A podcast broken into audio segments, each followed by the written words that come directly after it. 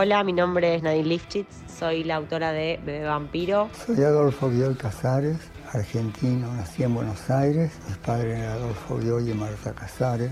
Hola, soy Eduardo Sacheri, escritor, licenciado en Historia. Los recomendados de Delpi, un podcast de sea lo que sea. Bienvenidos, bienvenidas y bienvenides a un nuevo capítulo de Los recomendados de Delpi. Mi nombre es Ezequiel del Pino Yamne y voy a estar haciendo reseñas sobre los libros que leí para que quizás, a la hora de elegir uno, tengan una opinión en la cual apoyarse. Dejémonos de tanta vuelta y vamos directo a este picursor. Para que una historia salga a la luz primero tiene que haber alguien que la piense. Después queda a consideración del editorial darle el visto bueno o no. Y como en las reseñas trato de darle énfasis en la construcción y los porqué de cada caso, llegó la hora de hablar con Marcelo Vera, alma mater de este picursor. Si lo defino lo limito, como diría el chinito Darín, pero hay veces que es recontra necesario para conocer a las personas un poco más. Él es un artista completo, autor, escritor y se dedica en su parte multimedial a hacer contenido ligado al NetArt. Si sos como yo y no entendiste nada de buenas a primeras, te explico en 30 segundos de qué se trata, y si ya sabes de qué hablo, podés adelantarlo un poquito. Por definición, el término net art hace referencia a todas aquellas manifestaciones artísticas que son creadas en la red y para ella, y por lo tanto tienen a la red como tema. Oye, oye, despacio, cerebrito. En español, y para simplificarlo, son aquellos proyectos que necesitan de internet para existir porque se hace justamente con esa herramienta. Desde crear una foto con distintas fotos de internet hasta un dibujo con decodificaciones. Todo lo que te imagines. Y lo bueno de esta locura es que todos y cada uno de los artistas investigan y reformulan el uso de Internet para potenciar los laburos y, como consecuencia, crear un nuevo lenguaje artístico. Ahora, y para empezar a cerrar la presentación de Marcelo Vera, autor de este precursor, hay que decir que solo su primera novela fue publicada por La Pollera Ediciones y fue incluida en la hot list de la International Alliance of Independent Publishers en la Feria del Libro de Frankfurt en 2020 y que, además, tiene un hermano gemelo, pero en forma de poesía llamada El Glitter de los Solitarios, editado por Santos Locos en el 2021. Lista ya la presentación, es momento de ir al argumento del libro. El libro de hoy ya impacta desde lo visual. Con su pintura de portada hecha por Paz Bardi, llamada La oscuridad de los árboles que no se ven, algo se puede imaginar. Y a ver, siempre decimos que el libro entra primero por los ojos y después el contenido. Pero es que acá entra por los dos lados. Con la tapa, relacionar el título y leer la contratapa, medio que ya entras en un contexto que no te deja salir. Quedás inmerso en la soledad que te propone la historia, pero... Eh, para, para, para, para. No vamos a spoilear ahora todo porque pierde la gracia. Solo dejamos abierta la arista de la temática principal, y me parece recontra piola abordar la primera pregunta desde ese lado. ¿Qué dice Marcelo Vera, autor de este precursor, sobre la estética visual del libro? ¿Siempre tiene que estar relacionada a la narrativa como para ayudar al seguimiento de la historia? Esto es lo que respondía. Bueno, en, mi caso particular, yo soy fundamentalmente un artista plástico frustrado, em, debido a temas eh, en parte económicos y en parte siempre me consideré muy malo pintando, soy un pésimo pintor. Eh, pero no puedo mantenerme alejado de eso, por lo tanto siempre que escribo eh, hay algo relacionado con la, con la plástica o con la pintura o, con algún tipo de, relación cercana con la fotografía. Hay algo, hay algo más. Siempre en lo que escribo hay algo más que tiene que ver con, alguna búsqueda plástica. Y mm, no sé si, ayuda a dar un seguimiento al libro, pero sí me ayuda a mí como un eje y, también me, me pasa algo muy personal que tiene que ver con que es, es, mi cable a tierra y creo que de alguna u otra forma termina siendo el cable a tierra de, de mis protagonistas o de mis personajes. Desde el comienzo de la pandemia que tenemos mucho más a flor de piel los sentimientos y cualquier cosa que pase nos deja tambaleando. O no sé, al menos es lo que veo en general. Una generalidad que cuando se vuelve particular tiene miles de aspectos distintos. Lo importante es que cada una de esas personas se sienta acompañada, ya sea por conocidos, familiares, amigos y, por qué no, de hasta un libro. Es entender que hay veces que las personas necesitan saber que hay alguien al lado. No mucho más que eso. Que te sientan, aunque a tu criterio no hagas demasiado. Y por acá viene la segunda pregunta. ¿Hay que tocar más la temática de la soledad? ¿Qué siente que le falta al género para tener más visibilidad, Marcelo Vera? Creo que la cuestión pandémica, por llamarla de alguna forma, puso un poco el foco en la soledad, de, forma involuntaria, pero, quedaron expuestos ciertos, ciertas tramas, ciertos mecanismos, ciertas cosas que, en otro momento se, se, enmascaran. Así que me parece que de alguna u otra forma la soledad está mostrándose un poco más. Nos estamos animando más, me parece, como sociedad, a, a mostrar ciertas, ciertos costados más vulnerables, me parece. No tengo idea si es así. Y obviamente estoy, estoy hablando de, la mirada literaria del asunto. Pero creo que al principio, tal vez por, por esnovismo o, porque resultó atractivo contar qué hacía cada uno en soledad, siempre hablando insisto, sobre, sobre los comienzos de, la pandemia, empezó a cobrar una cierta relevancia. No sé eh, qué quedará de todo esto, pero me parece que un poquito empezamos a mirar la soledad desde otro lugar. No sé qué le falta, intuyo que, que tal vez lo que le sobre eh, sea solemnidad y me parece que ante ciertos temas tan difíciles, tan, tan complejos, poder eh, reírse un poco y, desacartonar y, romper ciertas estructuras que nos llevan al temor, me parece que es saludable. Así que tal vez al género le, le falte un poco de humor, de ironía, de cinismo. Y yo creo que le haría muy bien. Digo, si entendemos por género una literatura cercana a la soledad, al duelo, me parece que está viniendo una mirada o una revisión a la literatura sobre duelo. Ya hablamos de la estética y la temática. Ahora vamos a hablar de algo que me parece sumamente importante para hacer llevadero un libro y que no sea ni denso ni pesado. Que puedas seguirle el hilo narrativo sin aburrirte a las 10 páginas. ¿Cómo hace un autor para elegir los recursos a la hora de escribir? Lo pregunto, básicamente, porque en este Epicursor hay un montón de ejemplos de la cultura y lo popular que ayudan a entender un montón de fenómenos. ¿Se piensan o salen porque sí?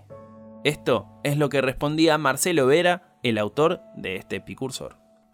En mi caso, el, nexo de la cultura popular siempre lo utilizo como, un, como una amalgama que va, que va uniendo cosas y, y a la vez es algo que me permite oxigenar un poco algunas tramas un tanto duras, un tanto difíciles eh, o delicadas. me parece que, que provoca un, contrapunto interesante y, le permite un cierto oxígeno al, lector y muchas veces les puede llegar a sacar una, sonrisa inesperada en medio de algún capítulo particularmente difícil. De a poco vamos terminando esta primera parte de la reseña, estando en la cocina y entendiendo algunos por qué de la cuestión. Ya lo escuchamos al autor hablar sobre los recursos, pero... ¿Esas referencias se buscan? ¿Las tiene ya en su cabeza? Lo pregunté básicamente porque nosotros absorbemos un montón de conocimiento y no siempre es fácil meterlo en el tiempo y el lugar preciso, y Marcelo lo logra con creces las referencias son, en mi caso, el, cúmulo de información deforme que siempre me, divirtió acopiar.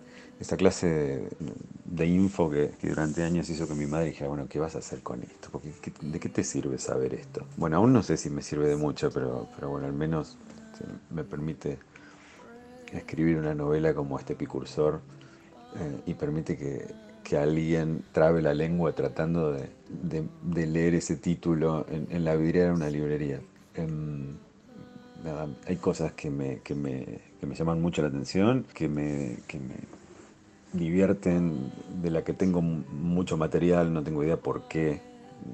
En general nunca, nunca me divirtió profundizar el porqué de ciertas atracciones, pero eh, los epicursores estaban ahí en mi cabeza eh, rondando y rodando. Así que esta última novela tiene mucho que ver con eso. Y el, y el libro de, poesía que se viene en breve, que supongo que será en, algún momento del, primer semestre del, año próximo, tiene que ver también con, mi obsesión sobre, las, sobre los viajes en la ruta, los moteles de la ruta y cierta cuestión ahí un poco del, también del oeste americano y, ese será el, libro de, poesía que está hermanado con este Epicursor. porque bueno, forman parte de un proyecto un poco más grande. Me dedico a hacer reseñas, entre otras cosas, y siempre digo que la importancia tiene que estar también sobre el autor, porque un libro no se escribe de la noche a la mañana. Puede cranearse, sí, pero todo lo demás tiene horas culo, como me gusta decirle a mí. Estar frente a una pantalla o un cuaderno y diagramar todo. Puede que salga de un tirón o que lleve mucho de edición. Y como estoy hablando justo con el autor de un libro, tenía esa duda sin darme cuenta de que nunca la despejé en ninguno de mis capítulos. ¿Cómo es el día a día de un escritor? Esto es lo que respondía Marcelo Vera, autor de este Epicursor. El día a día de un escritor, en, mi caso, es absolutamente caótico. Y envidio profundamente a todo aquel escritor que pueda ordenar su día para escribir. Yo no lo logro porque me va tapando el caos y, y de hecho termino escribiendo mal y tarde, a altas horas de la noche, enojado porque no pude hacerlo antes y, y relegando ciertos, ciertas cuestiones de correcciones y, y, de atención a los fines de semana. Así que, pero no, no está bien eso, no, no, lo recomiendo, no recomiendo que nadie haga eso. No sé qué es lo correcto.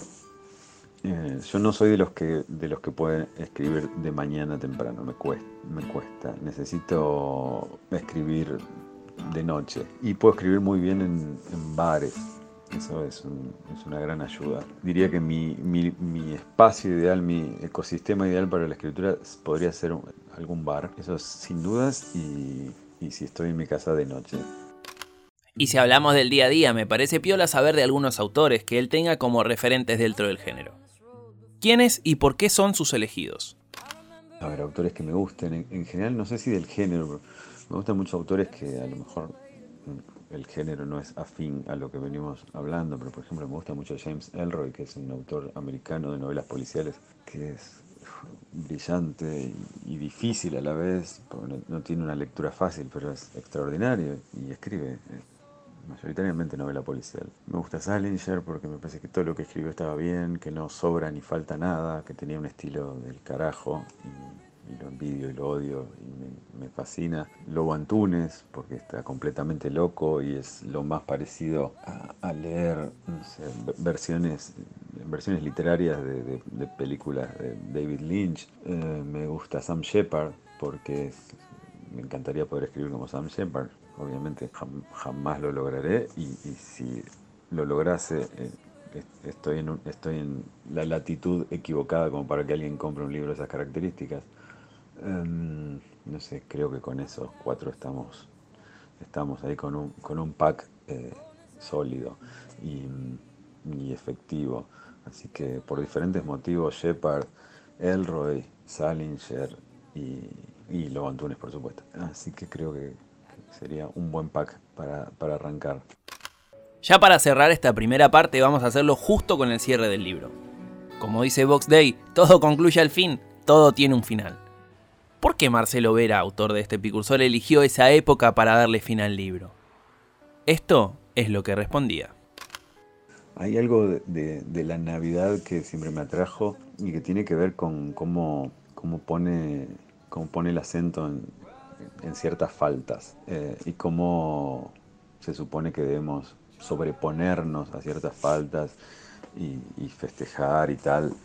Y bueno, en, en, la novela anterior, en Solo, también estaba la Navidad ahí rondando el, los, los, tramos finales de la novela. Y, y, acá en este Picursor también hay una escalada navideña. Y es eso, me, me, me parece que es un, un montaje que, que, nos obliga a ponernos de cierto humor o a, pensar ciertas cosas. Y creo que, solo logra profundizar ciertos vacíos. Definitivamente es, es algo que, que, me llama la atención. Ahora que ya sabemos todos los por qué, es momento de ir al argumento del libro. Con un tamaño de 20 centímetros de alto por 14 centímetros de ancho, este libro, editado por La Pollera Ediciones en el 2022, nos propone abordar la soledad desde un lado más lúdico, pero aún así no deja de tomarse en las cosas de forma seria. Un título que me costó horrores aprender a decirlo de corrido y que es inversamente proporcional a lo fácil que se entiende el texto cuando lo lees. Como ya dije, miles de referencias de la cultura popular haces que puedas leerlo en menos de una tarde. Porque sí, Las 98 páginas se leen en un abrir y cerrar de ojos. Sin dudas, se mete en el top de mis libros favoritos por la forma de abordar todo, y además por tener un distintivo con respecto a otros que leí, y es que tiene una playlist en un QR que podés escanear que te muestra las canciones en las que se inspiró la novela. Y bien, amigos, amigas y amigues, es momento de cerrar esta nueva entrega de Los Recomendados de Delpi, dando mis redes sociales para que me sigan, me cuenten qué les pareció la reseña, si finalmente leyeron el libro, qué les pareció el libro y sobre cuál les gustaría que hable en futuras ediciones. Me encuentran como arroba del pino S en todas mis redes sociales. Ahora sí, sin mucho más por decir, me despido. Hasta la próxima.